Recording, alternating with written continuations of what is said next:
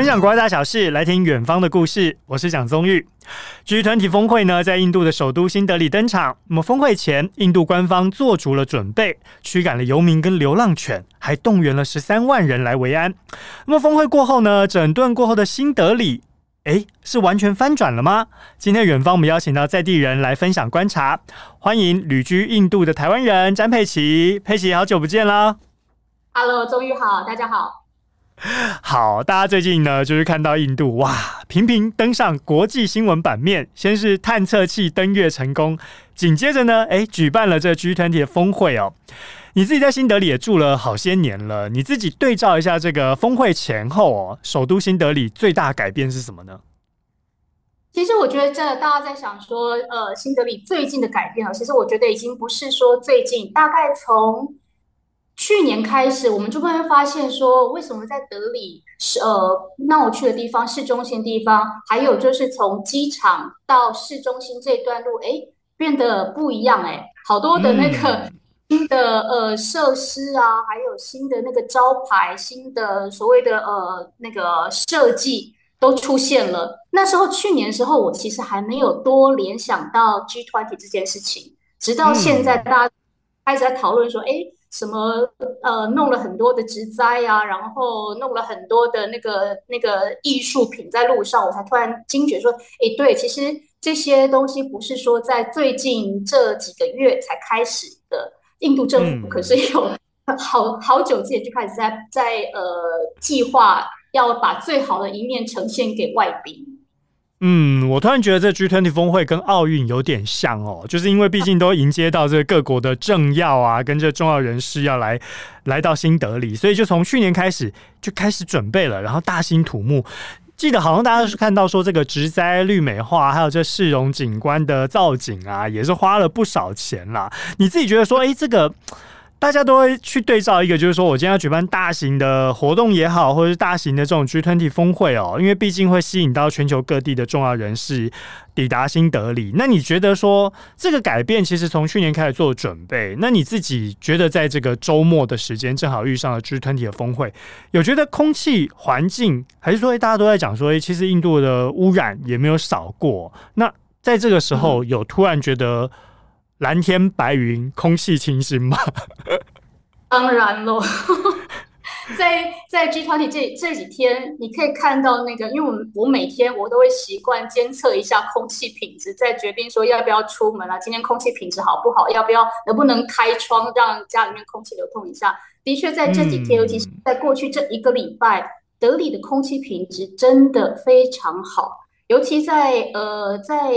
峰会开始的前两天，我们甚至可以看到在那个 AQI 上面是绿色的。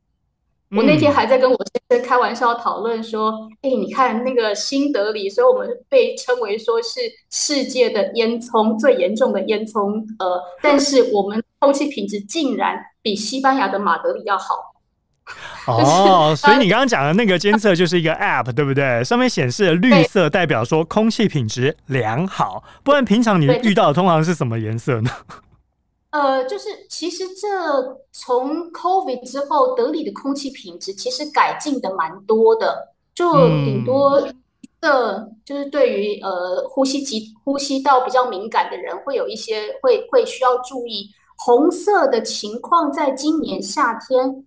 还不是那么多，不晓得是不是因为今年的德里雨下的比较多的原因。嗯、但刚刚宗玉有讲到说，在这个市容改进的方面，其实我有一点想要特别特别提出来讲啊，因为、嗯、呃，像这种花大钱，你看，你知道他们他们找了七十株的盆栽，七不是七十株，七十万株，七十万株，七十万株对。那当然在，在在美容美化市容这方面，在新德里的新德里市区的确是改进的蛮多的。但是在印度有一个、嗯、有一个很呃比较大的一个问题是，做了建设之后，它后续的维护会是怎么样？不知道，因为现在峰会才过了两天嘛，就是到处都弄得美美的，但是如果没有人去维护的话。这所有的的的金钱、人力，全部都是浪费掉的。我觉得到时候我们看看，拭目以待。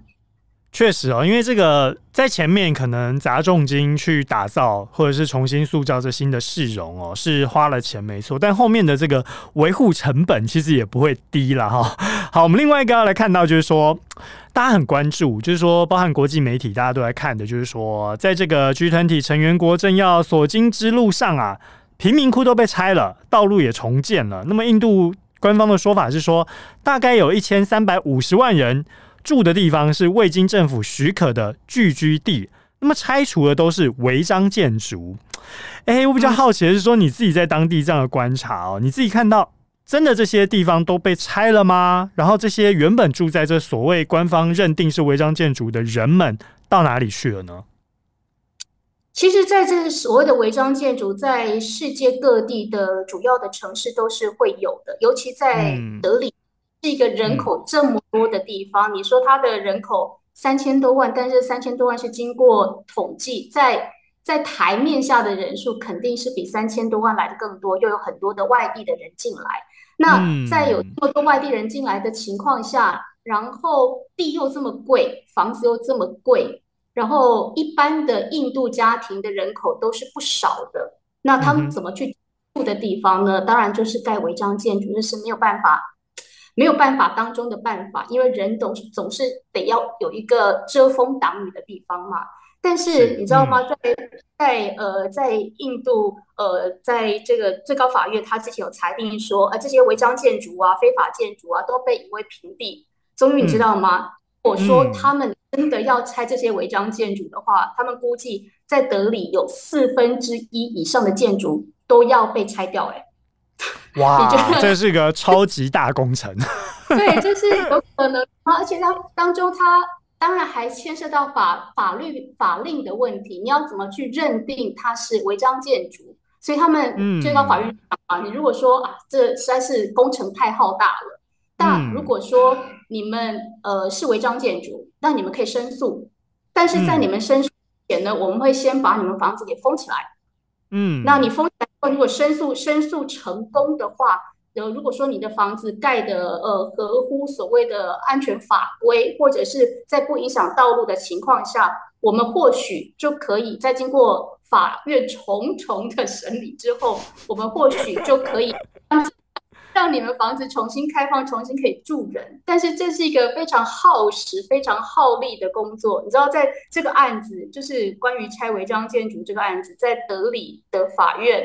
他们其实已经审理了四十，快要四十年，但到现在还没有真的有有具体的大行动。那这次会有大行动，是因为 G 团体的关系。你知道吗？那哎，四十年都已经两代人的世代过去了耶。我之前在好多年前曾经有一个有一个美国的朋友，他是他是一个律师，他就来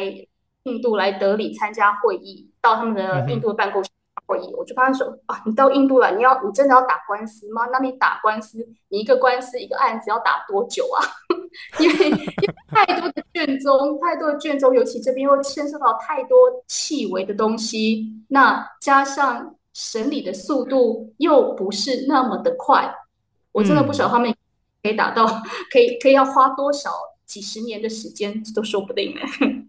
好，佩奇刚刚给了我们两个数据给大家参考，一个是说，哎，新德里里面有三千多万的这个有登记在案的这个居民哦，嗯、那大概住在违章建筑的出估有一千三百五十万人，那这样算起来，也就是说至少三分之一的人是住在违章建筑里面，然后你说这些有争议的违章建筑又占了整个新德里的四分之一，哇，这真的听起来就是。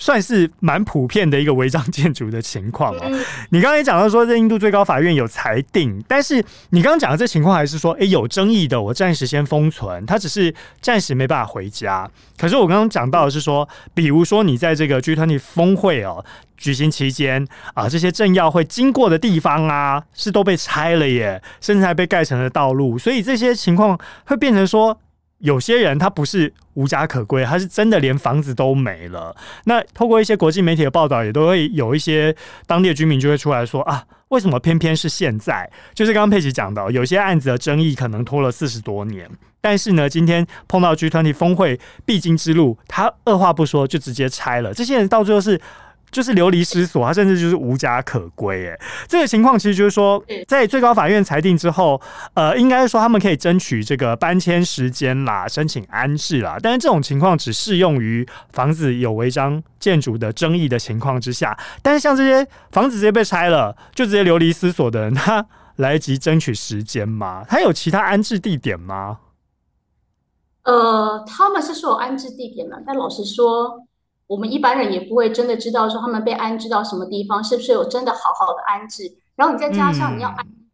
他安置到哪里去呢？就是你的生活圈是整个被挪到别的地方，那他们几乎是不可能把他们呃安置在市中心，一定安置到外围的地方。那他们的嗯，对他们的食衣住行，他们的生活圈。呃，该上班的地方，或者是那些游民，他们固定要在路上讨生活，那些区域都已经是完全是大改变了，所以也不知道。然后虽然说政府现在说要拆了，但也是因为是不是也是因为现在是 G20 在在在热头上，他就说要拆要拆要拆，但是拆说要拆跟真正的行动。会是是有一个时间落差的，在这个时间落差会是有多少时间落差？因为选举要到了，那天我就看到一个，就看到一个电视访问，他们就去访问这些违章建筑或这些在在路上的游民，这些这些人他就说：“哎，你们这些政治人物，当每次要到选举的时候，你们就会到我们所谓的违章建筑或所谓的游民的安置的地方过来，坐在这边跟我们喝茶。”然后给我们画大饼，说我们会提供给你们好的生活，然后会会给你们小孩好的教育。但当这个 G 团体一来的时候，我们突然间就变成是什么都不是了，要被你们抹杀掉，市容美化的牺牲品了。对，就不是喝茶的好伴侣了。哦，对，就是就是听了之后你会觉得很心酸。当你需要我的时候，你跟我是称兄道弟；嗯、当你觉得我有入你的。嗯呃，国家的门面的时候，你把我盖起来了，你不准我出门，嗯、在没办法拆的地方，你在外面放的呃搭了搭了那个棚子或者搭了帐篷，把我们盖在里，嗯、然后告诉我们说我们不能出去。那我们不能出，有多少人在新德里？有多少人是赚一天活一天的？嗯哼，嗯哼，所以我相信，对于这些无家可归的人来说，他们真的也会是内心五味杂陈了哈。特别是碰到这种国家政策的强力要求之下，哎，我原本有地方可以住，虽然是违章建筑，但是现在被迫要流离失所，无家可归。这个，嗯，说来也真的是让人觉得，呃，算某种程度算是国家为了门面，但是牺牲掉部分人民的权益的一个现况哦。那你刚刚讲到，就是说原本就居无定所的游民，新德里的。市政府是说多啦，市中心有超过四千位游民被转移到了招待所，但是这个就只是官方的数据，就像佩奇刚刚讲的，诶、黑数可能更多，没有登记的可能更多。我比较好奇是说，那这些游民本来可能就住在桥下啊，或者哪些地方能够有个遮风挡雨的地方？诶、现在市政府还有招待所这样可以让游民去的地方吗？这个如果真的有，我觉得台湾应该好好借鉴一下啊，台湾的游民问题或许也可以解决。Well，他们说有游民的招待所，但是老实说，你也不晓得那个游民的招待所它的环境是怎么样，那是不是真的能够提供给他们足够的呃基本的吃跟基本的住，你也不晓得。尤其这游民，他们已经固定在某一个地方生活了，他们固定在某一个地方讨生活，车子停下来的时候，他们就出来。小孩子表演一下特技，或者是小孩子带着更小的小 baby 在你的车子旁边敲敲车窗，说：“你看一看，我的小弟弟，我的小妹妹需要喝奶，给我们点钱吧。”这些他们已他们的生活圈了，所以也不晓得是不是对对对所谓的游民他们来说，被安置到招待所是不是对他们是好的？嗯，因为我们毕竟他已经有一个所谓的生活圈了，对不对？是，对，他的生活圈就在那里，嗯、那是他习惯习惯生活的方式。你说他在桥下生，嗯、所有的亲朋好友都在附近，那桥下位置多大呀？如果他在招待所，那么多人临时挤在一个地方，或许生活空间就对他们来讲不是那么样的舒适了，不晓得。嗯，但今天今天录音的时候是星期二，十二号，峰会过了两天，但在路上几乎还是没有游民的状况，嗯，还没有到他们他们原本的地方。暂时还回不来哦。不过，就像佩奇所说的，这个不管是居无定所的游民也好，或者是当地有地方住的居民也好，大家都要讨生活。好，我们来探讨另外一个层面，就是说有住居地的民众们哦，在峰会期间，哎，感觉生活好像也是有一些限制，没有那么便利哦。好，九月九号到九月十号，这个峰会期间正好是周末了哈。印度政府下达了为期三天的封锁令。哎，新德里的居民估计有三千多万人。哎，这个封锁令下去，恐怕是非同小可。我好奇请教一下，这个佩奇，可不可以跟我们说明一下，这个官方下的封锁令到底具体的内容涵盖了哪些层面呢？我这边要先呃反驳一下宗玉，你刚刚说封锁令，人家呃政府不是这么说的，政府说我们不是封锁，我们是定了国定。我们不是 lock down，大家不要紧张，不是 lock down，你还是可以出门的，你还是可以出门，但是有一有些就是重点规划地区你是不能进出的。然后如果要出门的话，可能你要有一些那个 special pass，你要你要事先有那个 special 的 permission，要贴在你的车上或。嗯所以在礼拜五，呃，其实他的他峰会是九号跟十号嘛，礼拜六跟礼拜天，但是他们德里的不是呃中央政府定的国定假日是从星期五就开始了，因为他必须要清空道路，要确定全部都是清空的，因为搞不好有一些外宾会提早到，因为你知道德里的交通，嗯、呃，大家大家大概有耳闻过，所以八号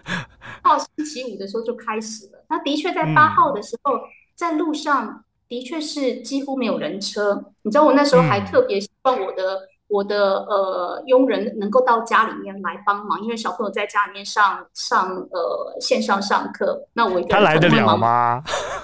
对，他说，可是太太没有没有公车耶，我说那不能搭捷运吗？因为我看到消息好像捷运有一些是通的，他说也没有捷运呢、啊，我说那嗯没关系啊，那天你就是。看能不能来，你可以搭嘟嘟车，那我会付钱，你不用担心。结果他八号那天星期五的确是到了，他就说他他没有公车，也没有没有大众运输工具，他就拦到了嘟嘟车，就来家里面了。那当礼拜六他结束工作的时候，我就要付他交通津贴嘛，我就付了他四天四次的钱。然后呢，他就跟我讲说。太太不用，我其实我只付了一次，因为那个礼拜礼拜五下午我回去的时候就有公车了，然后礼拜六也有公车，所以只是短暂封闭这样子，暂停营运。但是政府说什么什么商店啊，然后呃。百货公司啊，银行啊，店家什么全部都要关门，然后什么都全部都没有，连那个那个 delivery 那个线上那个点食物的也都不能送，哦、外送，包括、嗯、包括亚马逊那些线上的要运送的，全部都得停摆。但是 礼拜六、礼拜天的时候，大家都开始送了。就是你峰会召开，我的生活照过。对，但是的确，的确在，的确在这几天路路路上的确是车子少了非常非常非常的多。我觉得主要原因是因为你其实还是可以出门的，在不是就是在非重点管制区，你还是可以出门。但大家少出门很多的原因，我觉得主因是因为大家都会担心说，不晓得什么时候这个路段会有 VIP、VVIP 经过，就要就要被封起。那你也不晓得封要封多久，这种不确定性可能是让大家比较在这几天比较少出门的原因。不过我相信有去过新德里的人呢，应该都知道这交通平常可怕的程度。万一再碰上了这 VIP 跟 VVIP 要经过的地方，哇，那这等待恐怕这真的不是一时半刻，恐怕就耗掉半天去了哦。好，那我们就配合佩奇刚刚呃，依照印度官方修正的说法是有条件的禁令，你自己本身有没有遵守？我我我不得不遵守，因为找不到在家里面上上那个线上上课，然后就必须他们有的时候呃收讯不好，有时候找不到连接啊，然后又要在家里面煮饭，所以我是被绑在家里面。但是我们礼拜天的时候都出去了，礼拜天下午去了，然后路上几乎是没有车。原本从我们这个从我们家到我们要去的地方，大概要二十几分钟吧。那一天不到十分钟就到了，非常非常顺畅。但是在回程的时候呢，我们就被封就被封锁了，就被挡住了。结果等了多久？呃，我们后来就就绕小路。然后原本想说绕小路绕到那个就是呃当地的那种市集就可以就可以穿出来，结果因为市集你知道那种印度的市，它路非常非常的小，然后因为礼拜天的时候礼拜天凌晨的时候开始下大雨，嗯，然后就有就有树倒下来了，于是呢整条街就被封住了，我们就在那边被卡在那里，被卡在呃青岛的路树底下 卡了一下下，再绕出来。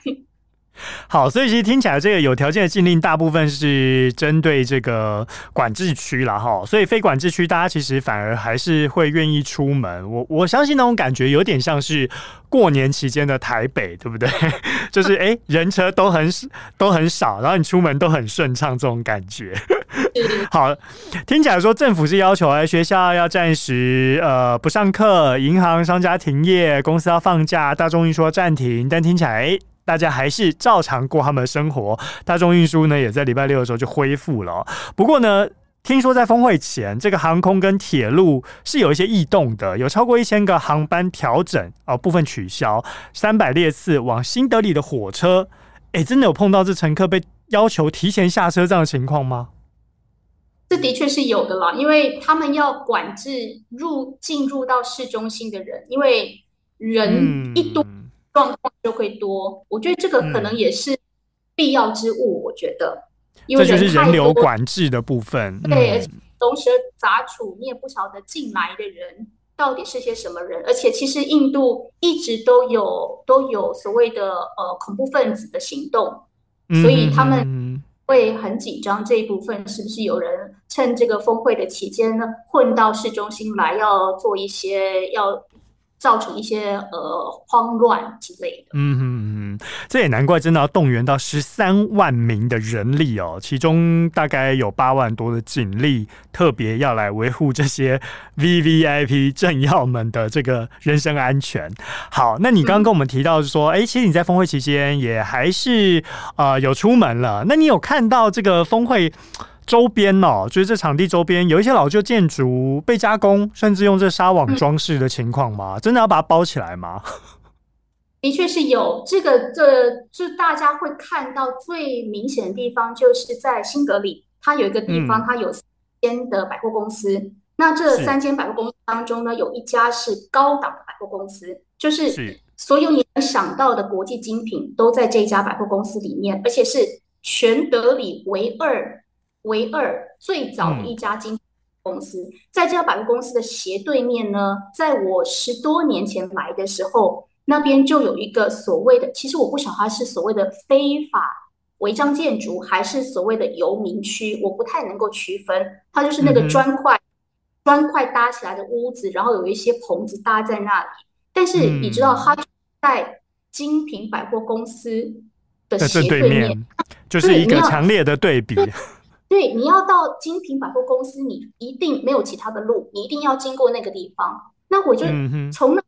想说，在这个地方这么棒的一家精品公司，但是怎么没有人想说要把这一块整理一下？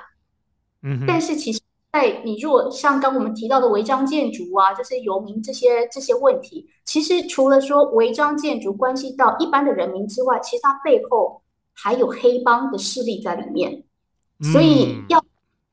并不是一件那么容易的事情。那刚刚我们提到说，在这个精品百货公司斜对面这个这个呃所谓的违章建筑是游民区，它的确就是被绿色的纱网布给盖起来了。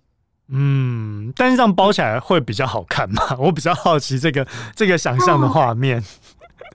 包起来会比较好看，见仁见智喽。就是把它包起来。人会觉得说，这些这些市就是对市容来讲是不堪的市容，所以我们把它包起来，不要让外宾看见。但其实，在印度，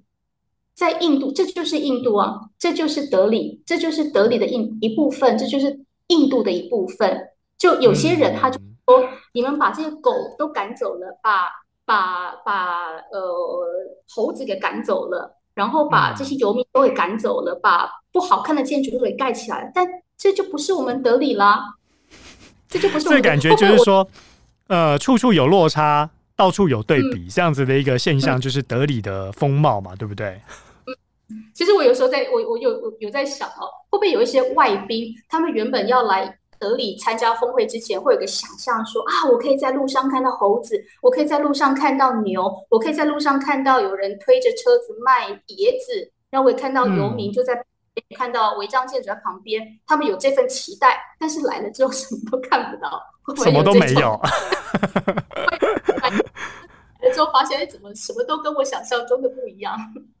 好，确实哦，这也是因为，毕竟对于不管哪一国政府来说，这门面哦，当然是一个很重点的地方啦。但是它是不是呃完整呈现原本的样貌哦？这个可能也是各国有各国不同的处理的方式。你刚刚讲到一个，就是说。流浪狗跟猴子，我我先问个问题啊，就是说，呃，有一说是说流浪狗在峰会期间被抓到了收容所当中，那这收容所的人呢是说啊，这三天真的会看不到流浪狗，但是在峰会结束，我们会把流浪狗放回街头。你自己开想象一下，真的流浪狗有变少吗？然后现在峰会结束了，他们有被放回街头吗？的确是变少了，几乎是看不到流浪狗。即使今天已经经过了第二天，在路上的流浪流浪狗几乎是没有的。然后，嗯、然后猴子完全看不到，猴子在峰会前几天就看不到了。即即使到今天，是不晓得他们怎么处理猴子的问题。我那天听到有一个有一个说法是，猴子比较难抓嘛，所以他们抓了会放一种所谓的 black monkey。因为这种这种猴，它是黑脸的，uh. 它的那个地域的那个它的地域的那个 territory 的的那个比较强，而且它非常的.非常具有侵略性，所以只要一般的猴子看到有这种黑脸的猴子在那个地方，他、嗯、们就会逃，所以他们不晓得是不是用这个方法来驱逐原本的猴子，这个就不得而知了。好，所以这可能都只是手段。不过，我们当然希望这些猴子跟流浪狗，呃，还安然无恙了哈。毕竟已经峰会结束了，哎，还没有回到街头上，也是会让人家小小担心一下。好，最后呢，我想要跟你请教个比较政治层面的问题哦，因为大家都在关注一个点，就是在这峰会的晚宴邀请卡上面呢，印度总理莫迪他采用的国号不是国际间熟知的 India，而是采用 Bharat。我大家好奇，就是说这个用意是什么呢？这个是不是跟国号中华民国 VS 台湾这样子的惯用语的概念是雷同的呢？它这当中还有一个更更另外一个层面的问题，就是其实这个 India，我们现在讲到的印度 India 这个名字是从英国殖民时代才开始有的，所以当然现在莫政府他们会采一个一个说法，就是说。我们提出了这个呃国号，所谓的 Bharat，它它是一个有一个反殖民的感觉，就是我们不要再不要再想到以前他们在殖民时代是这种奴隶制度的一个一个象征，所以他们希望能够把它过来。但是这个 Bharat 它在它有其实有被列入印度的宪法，在印度的宪法里面，他们有讲。说呃，印度以及巴拉特 （India and Bharat） 它是一个联邦，它是一个 union，所以在在在宪法上面，其实这个名称是一直都在这里了。但当然，对反对党就是你就是政治操作呀。可是另外还有一个深层的意义是，Bharat 它在它其实是有一点点所谓的印度教民族主义的的含义在里面。那呃，都知道在莫迪。莫迪他是很希望能够把印度教跟印度联合在一起，在他执政这几年来，他不断的削减了，或者是对于所谓的穆斯林，他们有一些手段，削减他们的权利，或者是对他们有一些呃比较强制的一些手段，都是让一些反对党的人民觉得说，莫迪你是不是要把印度？在我们这个国家变成一个所谓的 Hin Hindu 的民族主义国家了，他们就我们就不再，那在印度其实是有很多不同的宗教，是，但莫迪上之后，他不断的把印度教的教义不断的植入一些的政策里面，一些政策的落实上面，这是让有一些人呃有有维持的地方。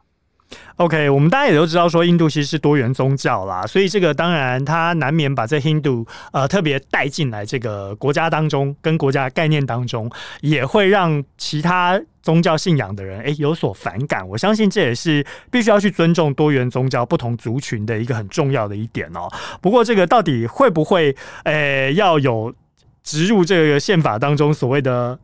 ？Hindu 的这样子的宗教的概念哦，可能暂时不得而知。不过，我想问个问题：印度最近舆论在热烈讨论的是，真的有打算要变更国民吗？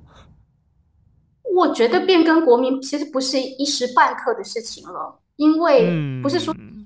都变，它要经过层层的关卡去审核，出这个意见，然后正反两方要去要去辩论，然后最后要挑出一个大家所谓的。最大的共识，但是你看现在，嗯、呃，反对党跟执政党，他们其实现在没有那么多。当然，反对党会不断的说，你这是政治操作啊，就是因为要选举啊，你为了要拿呃印度印度人的选票，所以你特别把这个提出来。但你知道现在，因为这还是要经过法院的法院某种程度的的的的辩论审核之后，但现在法官他们都拒绝出来做任何的评论，因为或许他们。是不是只是一个政治上的风头？因为你 G20 的关系，政治上的风头，或许这个风头过了，大家就不会再有那么多的讨论了。因为要变更国民是一个多大的、多大的一个事情，我们连一个中正纪念堂要变个自由广场 都争议那么大了，更何况印度这么大的一个国家。好，今天非常谢谢佩奇哦，用这个居民的视角来跟我们分享了一下对于印度新德里举办这个 G20 峰会的一些内容。那么未来也希望佩奇呢有机会再上我们节目当中，为我们带来更多印度的第一手在地观察。谢谢佩奇，谢谢谢谢大家，谢谢钟玉。好，我们远方下次再见喽，拜拜，拜。精彩的报道，请搜寻 VIP.UDN.com 联合报数位版，邀请您订阅支持。